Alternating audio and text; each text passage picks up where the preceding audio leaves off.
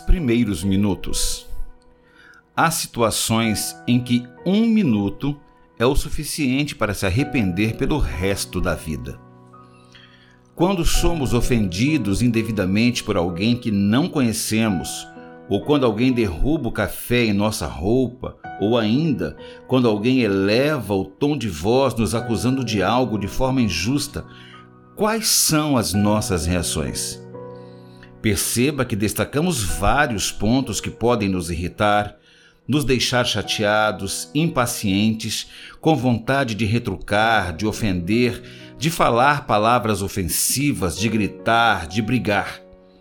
Isso pode nos causar mal-estar, desespero, raiva, ansiedade, estresse, desejo de aplicar a lei do toma lá da cá e outros sentimentos negativos que poderão surgir nesse momento.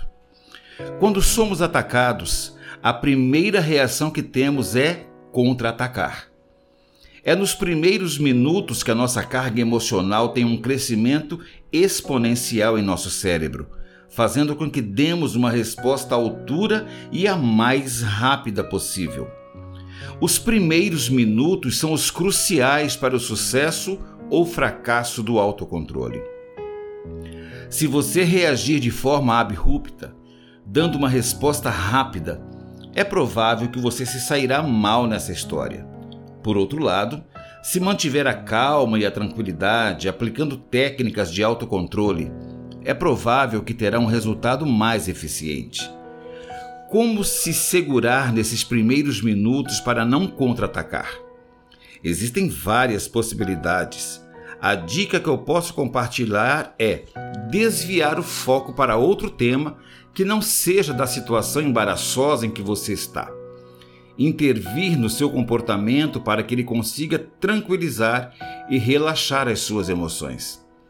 Passados os primeiros minutos da tensão e estresse pela ofensa recebida, saiba que o corpo e a mente ficarão mais tranquilos e é provável que você mude de atitude e altere a sua reação.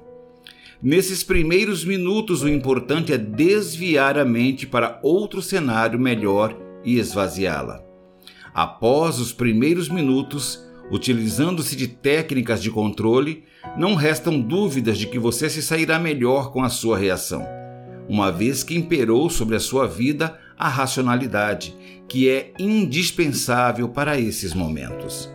Do livro Autocontrole, autor Francis Ney Liberato, narração Fernando Dávila.